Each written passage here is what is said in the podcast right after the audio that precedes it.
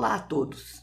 Eu inicio o ano resgatando algo próximo, mas que dá a impressão de ser um passado longínquo, que é o último podcast de 2023. Nele, fiz o convite para que as lembranças positivas tomassem conta, pois os processos de superação nos fortalecem, como fossem um investimento na preservação da nossa saúde mental, que depende em grande parte da forma como nós mesmos processamos as experiências vividas.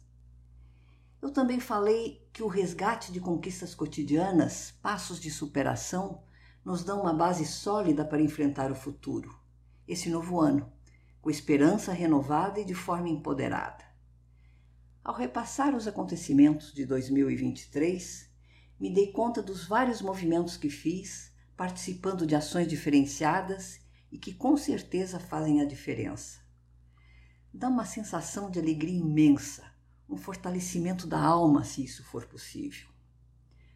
Houve um resgate da convivência com amigas, aproximação solidária para com os outros, participação como docente pela experiência, construindo saberes, aplicando-os em cursos ou palestras, encontro presencial com o meu grupo terapêutico e a interatividade do meu trabalho, e com certeza da minha alegria e carinho com eles. Gente, eu iniciei tipo um novo desafio, um romance ficcional abordando uma parte ainda incógnita da minha vida, o envelhecer. Então eu entro em 2024 já na fase de, de finalização desse livro. E a repercussão do meu primeiro livro me deu ânimo de enfrentar esse novo desafio. E essa repercussão não veio em forma de uma venda expressiva, eu me dei conta é, como a, o que significa o livro é algo atemporal, pois eu, eu o lancei em 2020, que era uma narrativa biográfica. Sou mais que a minha doença, sonhos, desafios e superação. Foi em plena pandemia. Aquela ideia de pequenos encontros em várias partes do país onde eu tenho conhecidos, reuniões e debates foi totalmente descartada eu tive que fazer uma divulgação em grupos onde atuo e na rede social, estilo boca a boca, via internet, que é algo mais lento, mas confesso que chega aos poucos nas pessoas.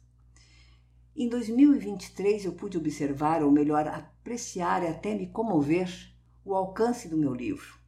E foi incrível perceber as diversas formas que ele pega o leitor. De um lado, o exemplo de resiliência de uma pessoa com um transtorno bipolar do humor aos 74 anos, vivendo uma vida plena. De outro, o resgate de uma época e suas intensidades, memórias de fatos e situações onde muitos se identificaram. Há também a identificação da luta de uma mãe para criar seus filhos sozinha, uma profissional em busca do respeito. Ao duro impacto de um diagnóstico de uma doença mental, o enfrentamento dessa realidade, meus sonhos e o processo de superação. E um processo de superação que vem assim no dia a dia, no passo a passo, de forma real, vivenciada, não alardeada. Tem criatividade, trabalhos desenvolvidos, tenho a convicção que não há superação individual dentro de um casulo, mas sim de uma forma coletiva e solidária. Então eu inicio o ano fortalecida com os contatos e exemplos do significado do meu livro para as pessoas, repercutindo ainda três anos depois. Gente, é incrível. E aí eu leio aqui o que chamo de orelha do livro, uma parte do epílogo, para dar uma relembrada nesse meu livro. Sou mais que minha doença é uma espécie de grito que rompe grilhões do preconceito com a doença mental. Abrir a alma e expor fragilidades não é nada fácil. Por outro lado, é absolutamente encantador ter as rédeas da sua própria vida, saber lidar com as dificuldades de ter o diagnóstico de transtorno do humor bipolar e ainda assim fazer a diferença como mulher, mãe, profissional e cidadã. É uma narrativa autobiográfica que cativa, desassossega e emociona uma trajetória de aventuras com percalços e vitórias que desmistifica o tal peso da doença mental. A leveza, a alegria e o esperançar através do projeto de histórias diferentes a qual a autora se dedica atualmente. Essa foi a tal uma das orelhas do livro. No epílogo, eu coloco o seguinte: essa narrativa não se encerra por aqui. Há com certeza uma continuidade, mas tenho que encarar as sequelas da trajetória que tive como ET ou terráquea, como tantos embates e golpes físicos. Um novo desafio se apresenta.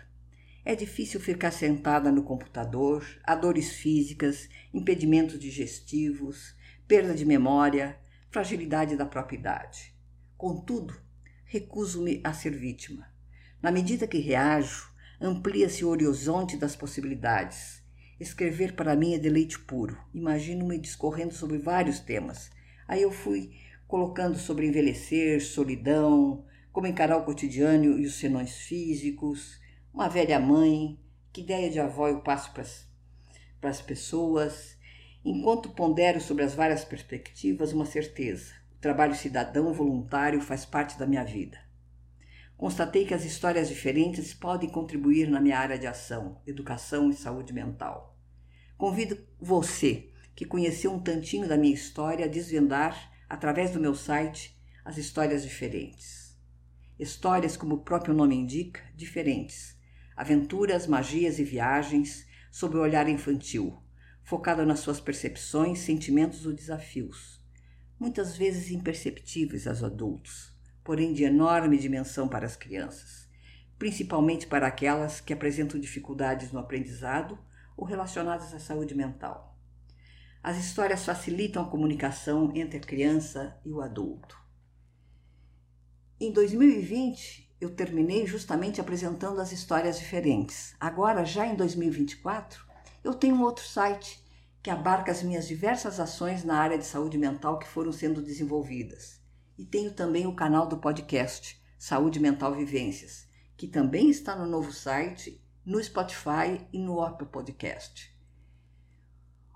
O meu site www.cristinoliveira.org tem todas as os podcasts da primeira, segunda e terceira temporada e agora já estou entrando na quarta temporada, gente, em 2024.